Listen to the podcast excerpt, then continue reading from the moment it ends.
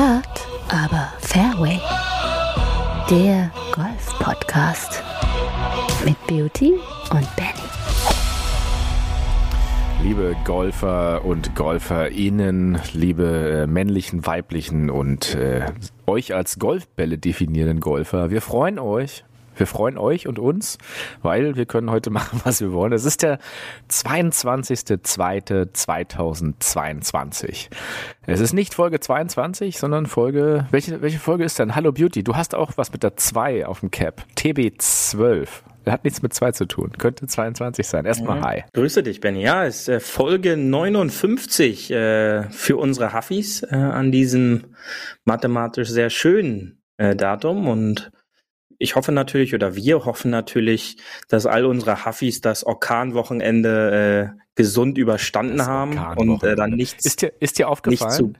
Übrigens, ja? dass die Orkantiefs passend zur Lage alle russische Namen hatten. Zeynep und ja. Orkana und weiß ich nicht. ein, ein Schelm, wer da Böses denkt, weißt du? Da waren keine, ja. da hieß keinen irgendwie so, so, Max oder Susi oder sowas. Die hießen Zeynep und irgendwas. Aber ja, tatsächlich, die Golfplätze in der Region und äh, auch überregional habe ich gesehen. Entwurzelte Bäume, äh, zerstörte Greens. Das hat man eigentlich immer nur nach so einem Instagram-Turnier.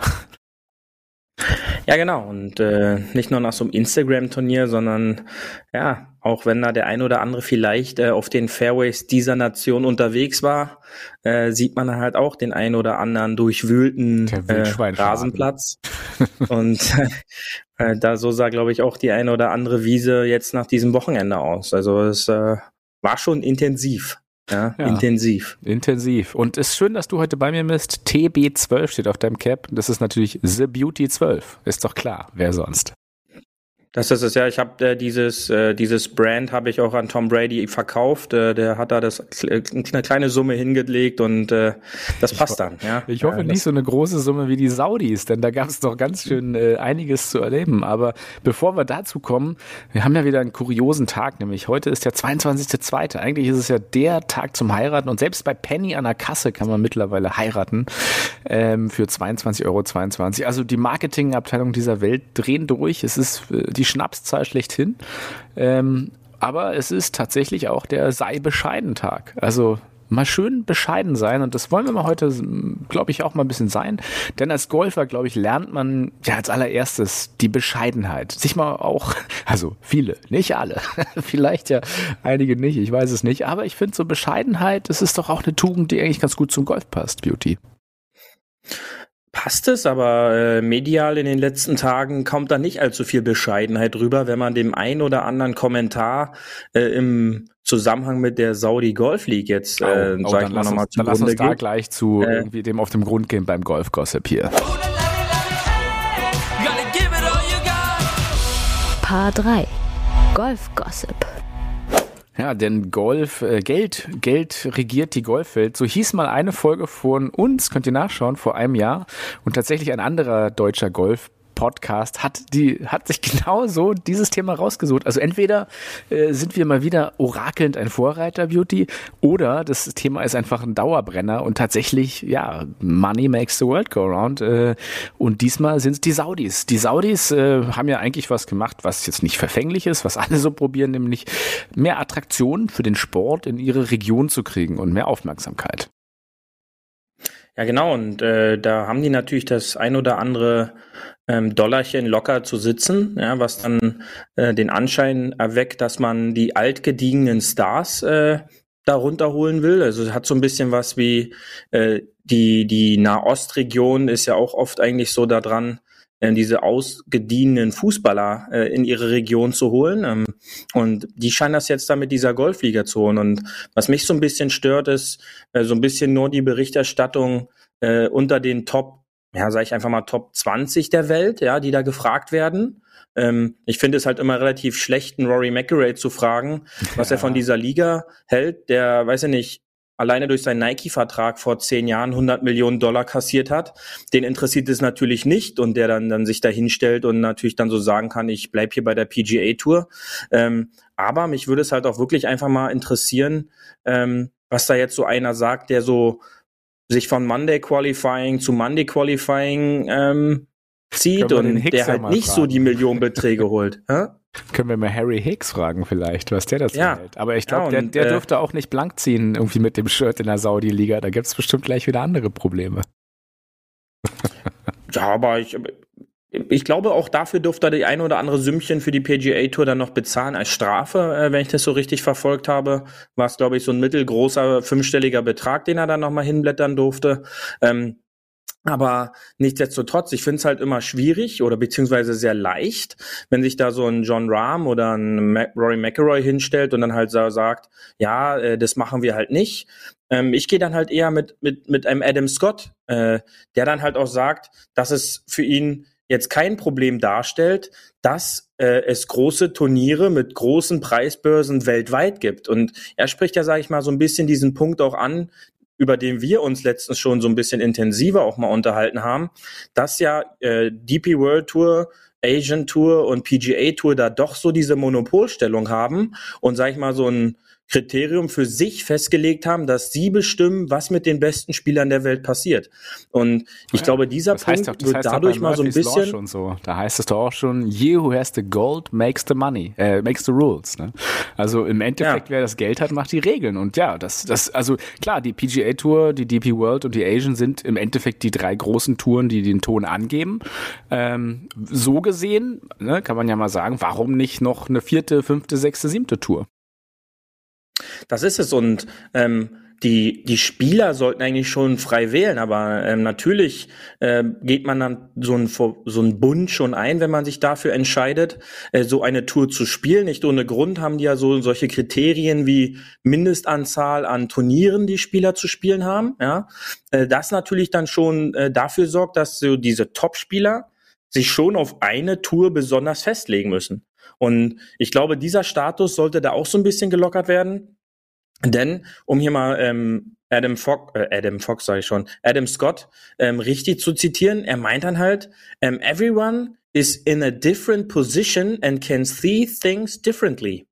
But right from the get-go, I also feel there's no reason why there can't be big events around the world. Ja, also er, er, er spricht es ja so ein bisschen an und kritisiert es ja so ein bisschen, dass es anscheinend den Anschein erweckt, dass die großen Touren dafür sorgen, dass diese großen Events jetzt nur in Amerika und auf der DP World stattfinden dürfen. Ja, und ähm, da finde ich es halt wirklich interessant, auch diesen Ansatz. Da sieht man ja halt auch, dass der, ähm, dass, dass diese Tourverantwortlichen ähm, da jetzt nicht so doof sind und sagen, ey komm, dann lasst uns mit dieser Asian Tour zusammen kooperieren. Anscheinend, ja, weiß man ja jetzt noch nicht.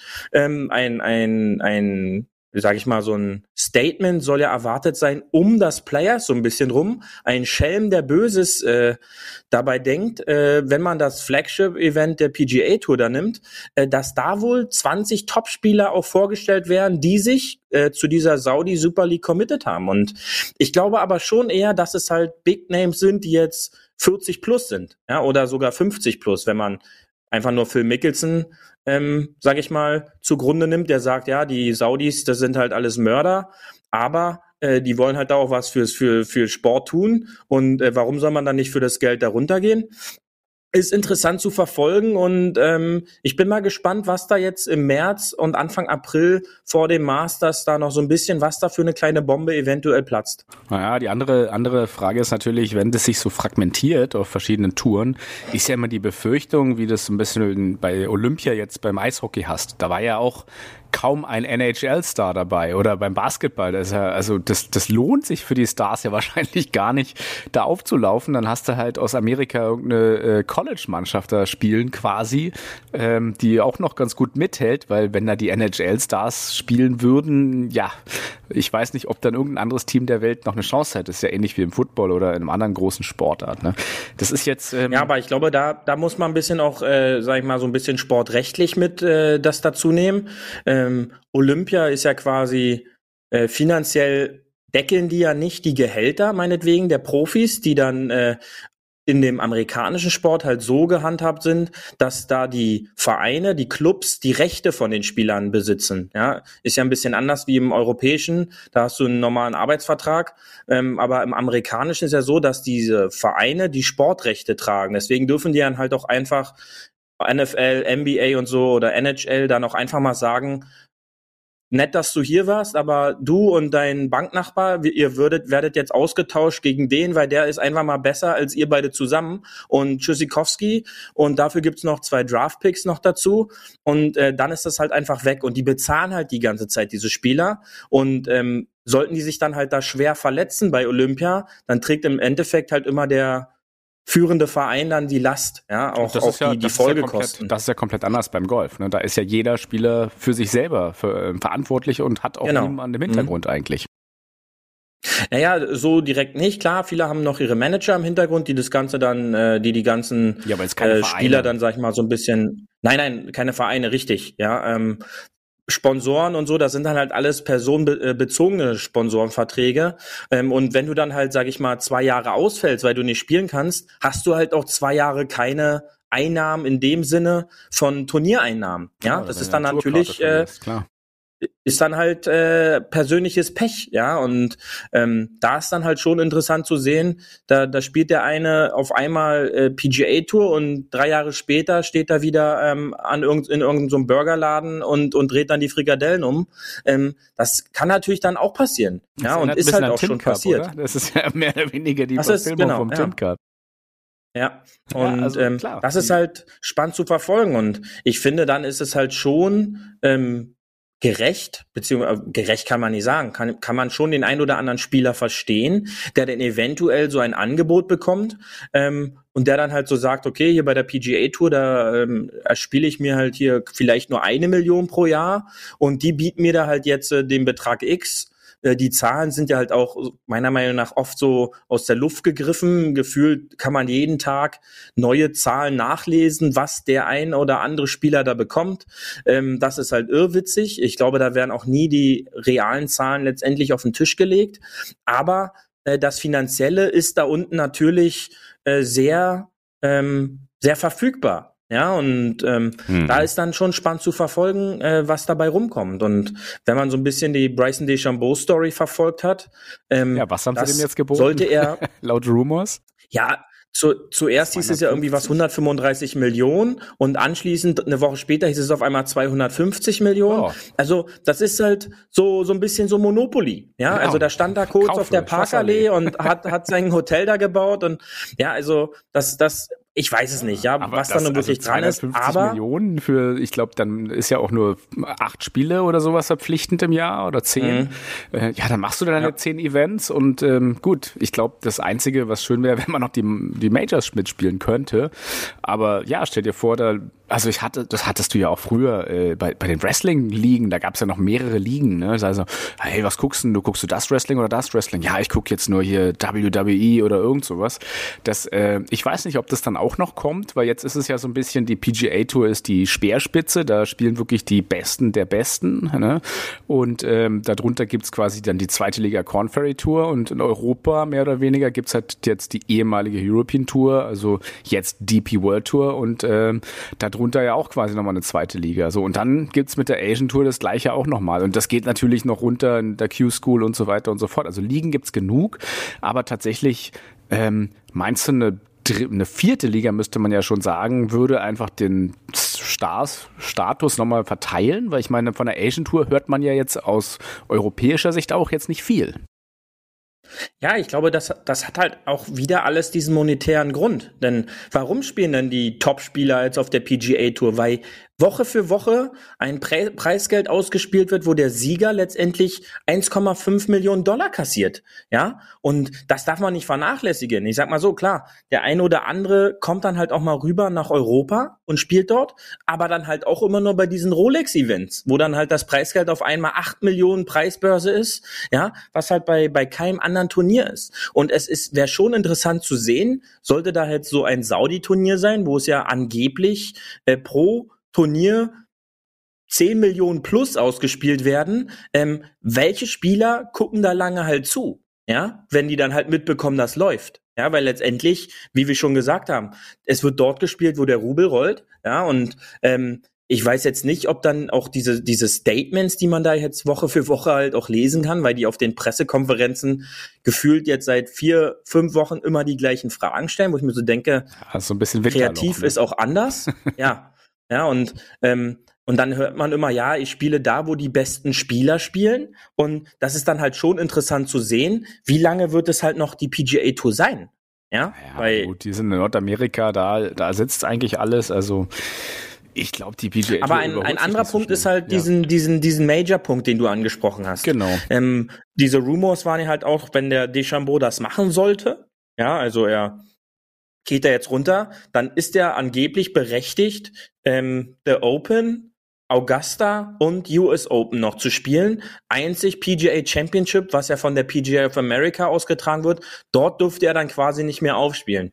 Ja, und äh, da soll er wohl gar nicht so abgeneigt ja, äh, gegen mit, sein. Mit, mit dazu noch ähm, 250 darf, Millionen im Portemonnaie. Das, das, das ist, ist glaube ich, eine gute ja. Kompensation, oder? Also da machst du, machst du halt da deinen, deinen Lebensunterhalt woanders. Und ja, ich meine, das ist, ist ja in jeder Sportart zu beobachten seit Jahren. Der Trend geht ja eigentlich nur noch nach oben. Mehr, also mittlerweile gibt's ja für Trainer ablösen und weiß ich was. Also das ist ja eine aberwitzige Entwicklung, die da stattfindet, ähm, die es so in der Sporthistorie auch noch nie gegeben hat. Das war ja immer eigentlich, also wenn du es mal historisch betrachtest, seit der Antike gibt's Olympia, ne? dann kam eine Weile irgendwie äh, ein bisschen Brot und Spiele. Da kannst du sagen, wurde viel von aufgegriffen, aber ja, außer das Deathmatch vielleicht.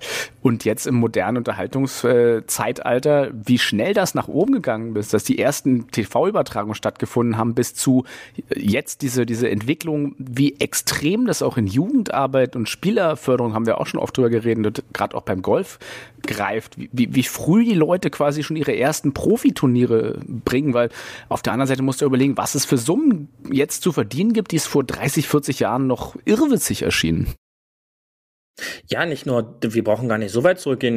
Der, der Anstieg der Preisgelder war so um die 2000er, ja. Also ein Spieler namens Tiger Woods, 97, ähm, überragend das Masters gewonnen hat, ähm, stiegen dann halt Sponsoren und die TV-Gelder immens an.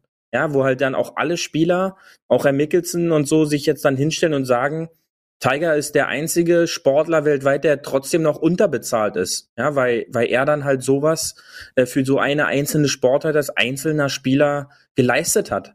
Und äh, all die, die da gerade jetzt kassieren, können eigentlich drei Kreuze machen, dass, dass es halt dazu auch dank Tiger gekommen ist.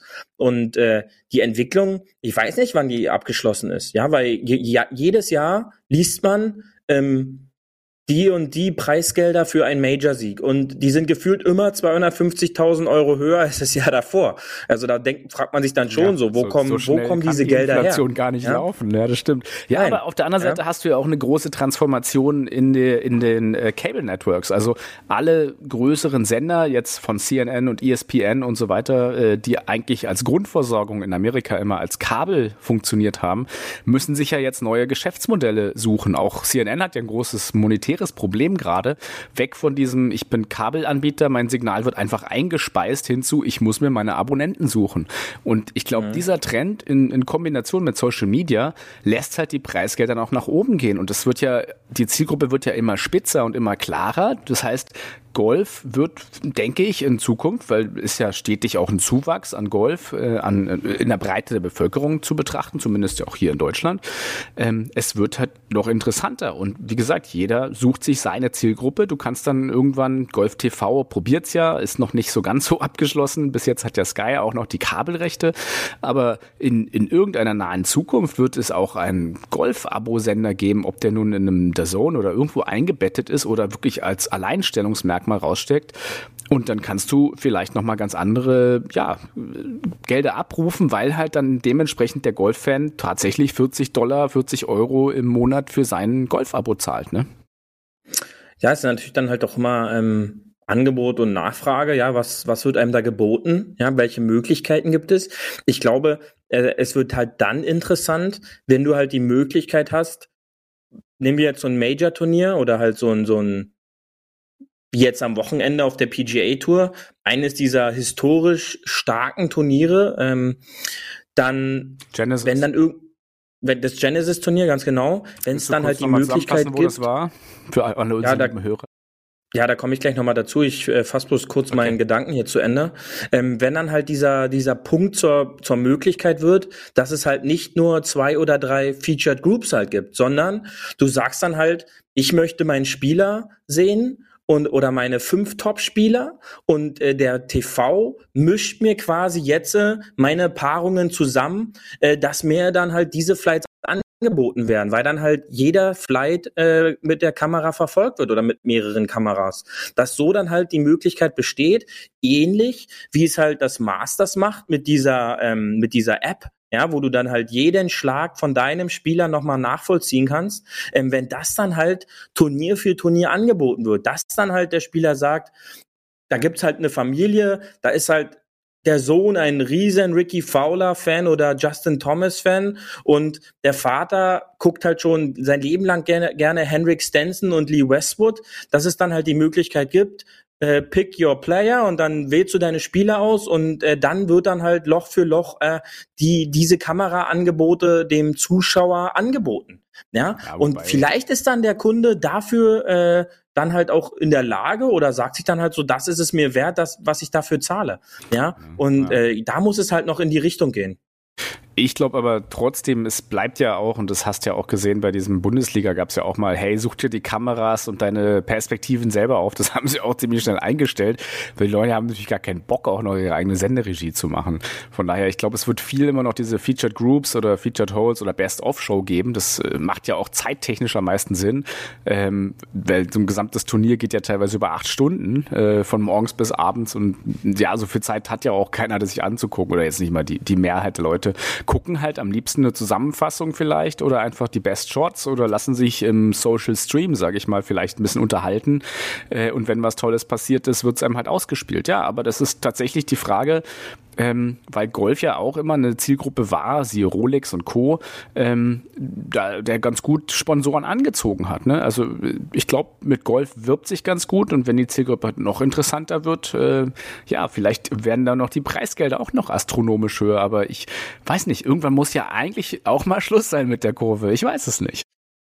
Ja, man, das denkt man sich ja nicht nur im Golf, auch überall anders. Ja, wenn man dann liest, irgendwelche äh, Vertragsverhandlungen in anderen Sportarten, da werden jedes Jahr neue Rekorde gebrochen bei irgendwelchen äh, Salaries, die dann da kassiert werden, beziehungsweise Vertragsverlängerungen. Ähm, ich glaube, da ist man lange noch nicht beim Ende. Ja, auch äh, wenn man da so vielleicht der ein oder andere sagt, ähm, womit ist das gerechtfertigt?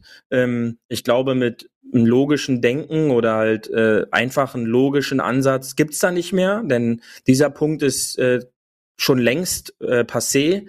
Ähm, man, man darf es halt einfach nur noch genießen. Ja, entweder man genießt es oder man darf sich dann halt nicht dahinsetzen und neidisch irgendwelchen Multimillionären beim Golfen zugucken, weil das macht im Endeffekt keinen Spaß. Ja, man, man kann nicht dabei entspannen, wenn man sich die ganze Zeit darüber Gedanken macht, äh, wie sehr die da kassieren pro Schlag am besten auch noch.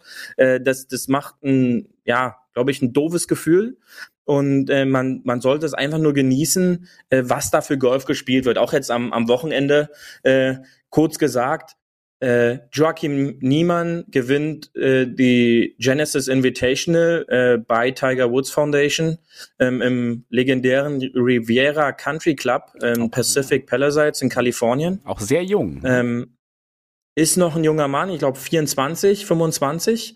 Ähm, hat ein Rekordturnier gespielt, ähm, eröffnete die ersten beiden Runden mit äh, jeweils 63 Schlägen und stellte damit mit 126 Schlägen einen neuen Startrekord für dieses Turnier auf. Äh, nie hatte jemand ein so niedriges Startergebnis äh, gehabt wie Joachim Niemann und ähm, er konnte einen dieser berühmten Wire-to-Wire-Erfolge äh, feiern, also Start-Zielsieg äh, im Deutschen, was im Golf relativ untypisch ist, denn äh, man hört ja ähm, des Öfteren auch bei Sky, die den deutschen Kommentar verfolgen, dass dann oft auch diese Floskel ähm, gesprochen wird, ähm, wenn er am ersten Tag so tief geschossen hat, dann läuft es am zweiten Tag oftmals nicht mehr ganz so gut. Ähm, das war in diesem Fall äh, nicht der Punkt, denn äh, er spielte solide das Ding zu Ende und konnte sich am Sonntag tatsächlich sogar eine Even-Paar-Runde ähm, leisten und war damit unter den Top 10 der einzige Spieler neben Max Homer, der da eine Even-Paar-Runde gespielt hat. Der Rest schoss da wirklich zwischen vier, fünf. Morikawa sogar sechs unter. Aber der Vorsprung von Niemann war so groß, dass er letztendlich mit zwei Schlägen Vorsprung vor Colin Morikawa und den jungen Cameron Young äh, seinen zweiten Tourerfolg äh, feiern konnte. Ja, ähm, er war auch sehr überwältigt davon, dass er die Trophäe von Tiger Woods überreicht bekommen hat. Ähm, und der gespannte Zuschauer hat es wahrscheinlich auch gesehen. Äh, Sergio Garcia war einer der ersten Gratulanten am 18. Loch. Es gibt da wohl eine ja. innigere Freundschaft ja, klar, die äh, zwischen den beiden. Oder beziehungsweise das, die das, Spanisch äh, sprechenden. Die spanische ja Connection. Latino Connection, ähm, ja. Und äh, Garcia soll wohl auch so eine so eine Art ja Vaterrolle äh, auf der Tour so ein bisschen auch für Niemann übernommen Dazu haben, auch in den ja letzten Jahren. Niemann ist ja aus Chile, wer es noch nicht weiß, also Genau. aus Santiago, Ja. Chile. Und äh, natürlich als Chilene da zu gewinnen, ist natürlich auch eine, eine große Geschichte. Eine, ein Riesending auch für das kleine Golfland Chile, äh, so einen Spieler hervorzubringen, ähm, ist natürlich dann schon eine Sensation, ja. Ähm, und ja, Riesenerfolg, größter Erfolg äh, seiner Karriere, natürlich so ein prestigeträchtiges Turnier zu gewinnen. Ähm, kennst du, und kennst du den äh, Spitznamen? Kennst du den Spitznamen von Niemann? nee. Der ist Joaco.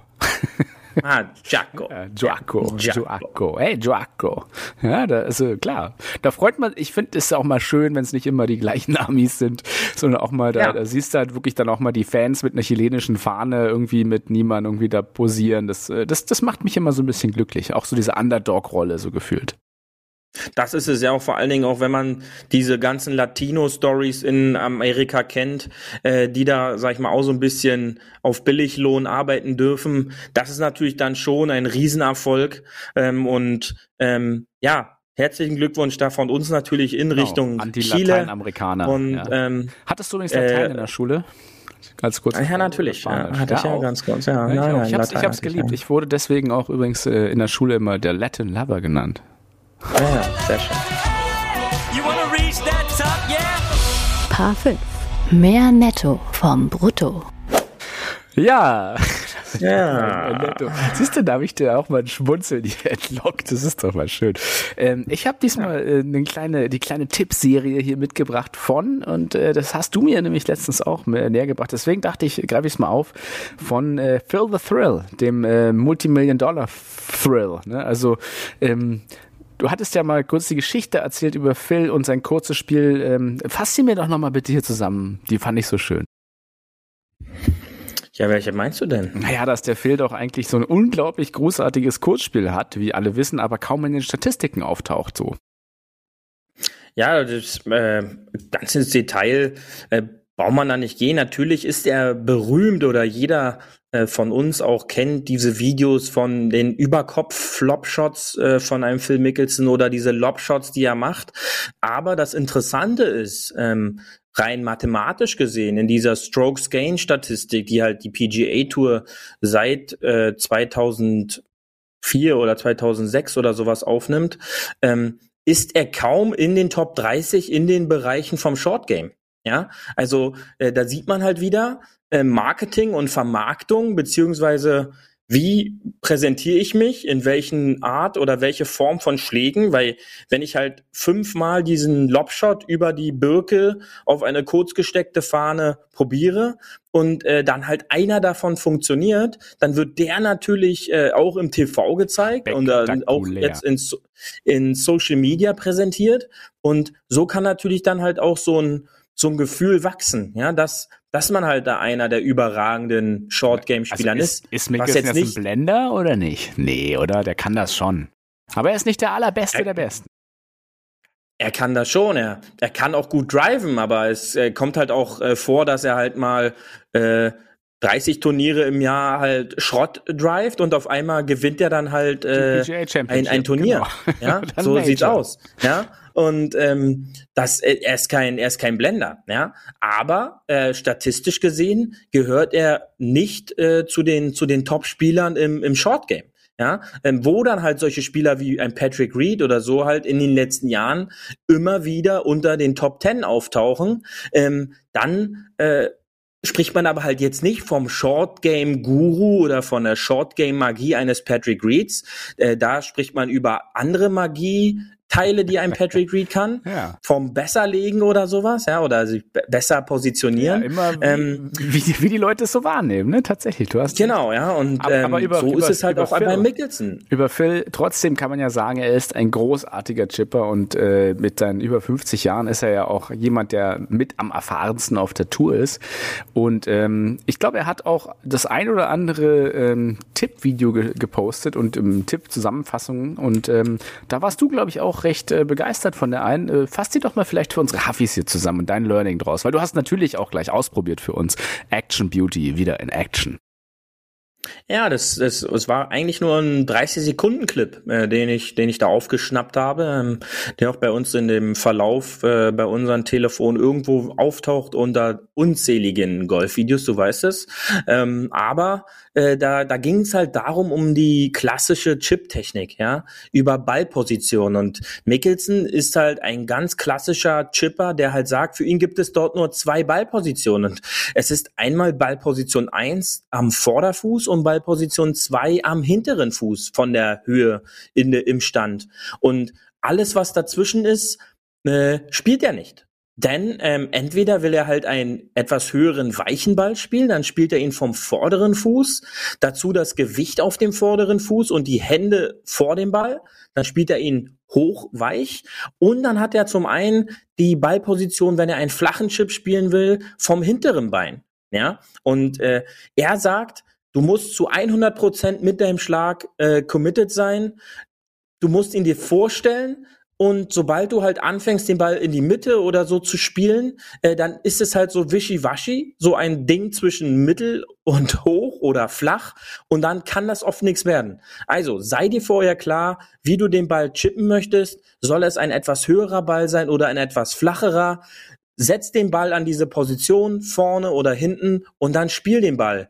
Ja, und alles andere ähm, ist für Mickelson jetzt nicht wirklich einfach spielbar. Und äh, wir haben das letztens beide kurz mal äh, noch probiert, beziehungsweise sind da mal kurz ähm, am, am Grünrand äh, zwischenhergegangen. Und ich glaube, es ist sehr deutlich oder es war schnell deutlich, äh, was er halt damit meinte und was halt relativ einfach umzusetzen war. Ja, und das äh, alles äh, ohne Lobwedge, sondern mit einem irgendwie einen Ja. schönen Chipper. Ne?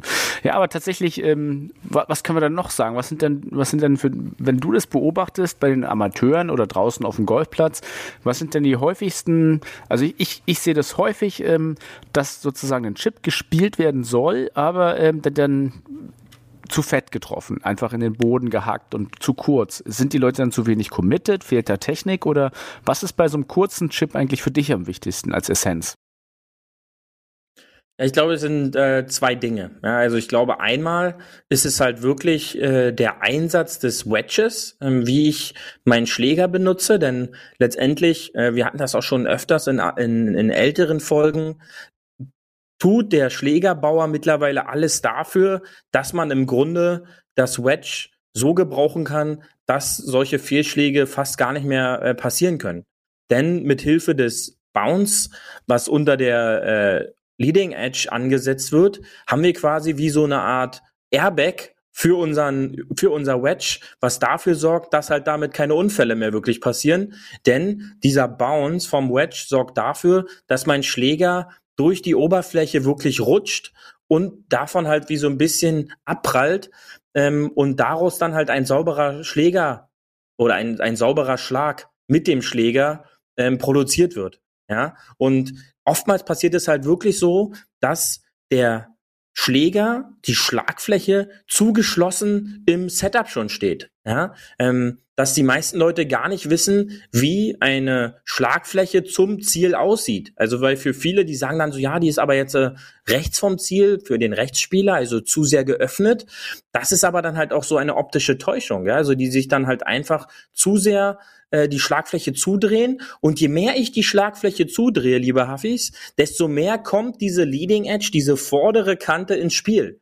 Ja, desto mehr Loft nehme ich von meinem Wedge und desto schwieriger wird es halt auch, den Ball mit dem Bounce äh, zu chippen oder halt auch aus dem Bunker heraus oder als, als zweites Beispiel aus dem Bunker zu spielen.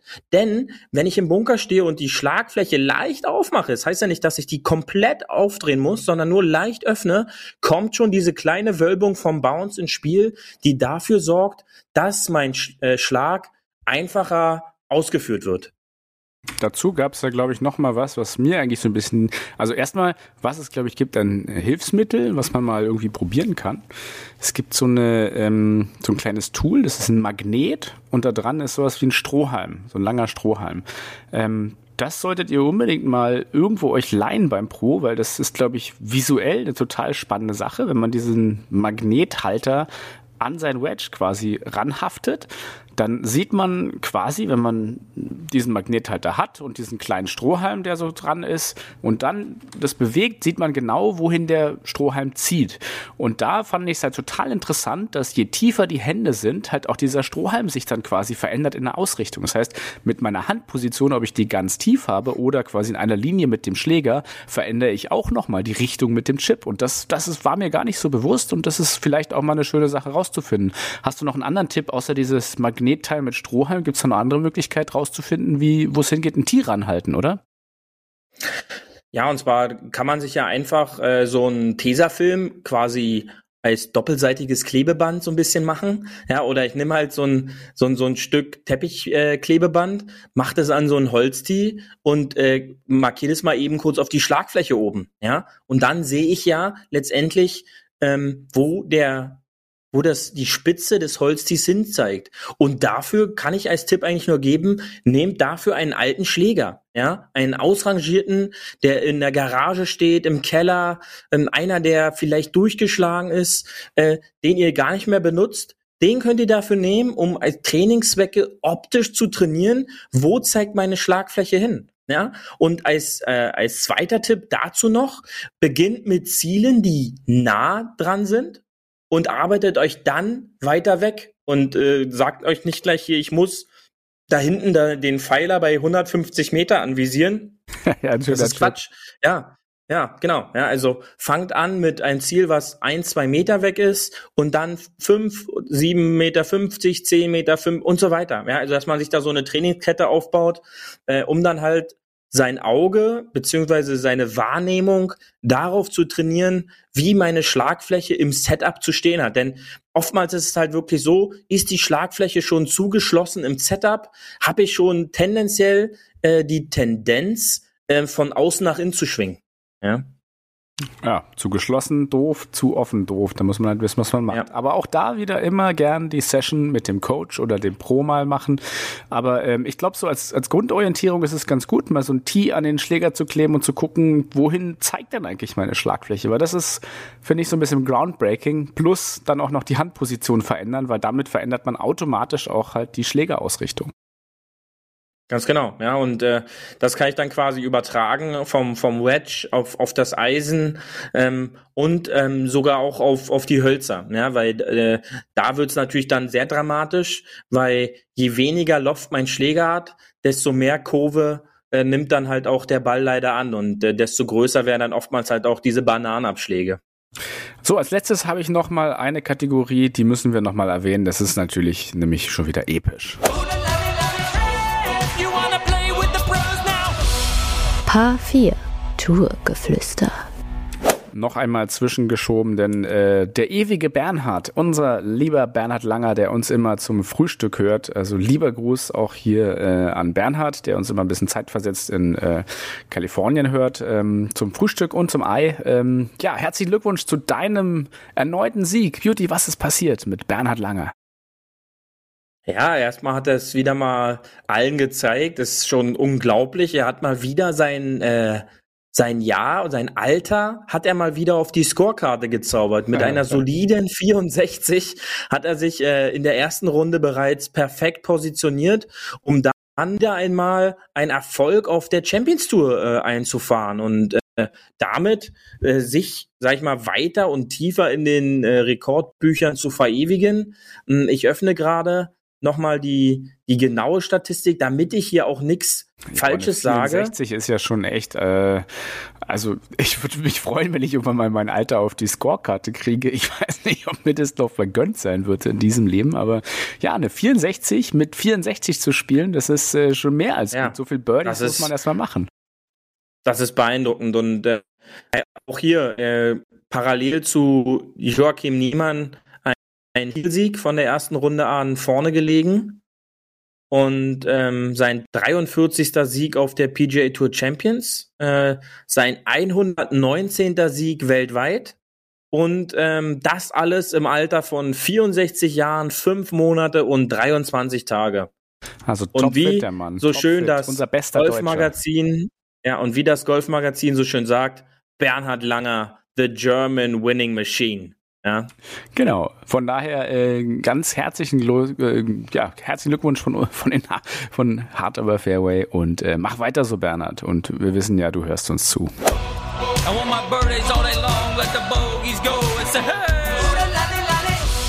Hole 19. Auf der Terrasse.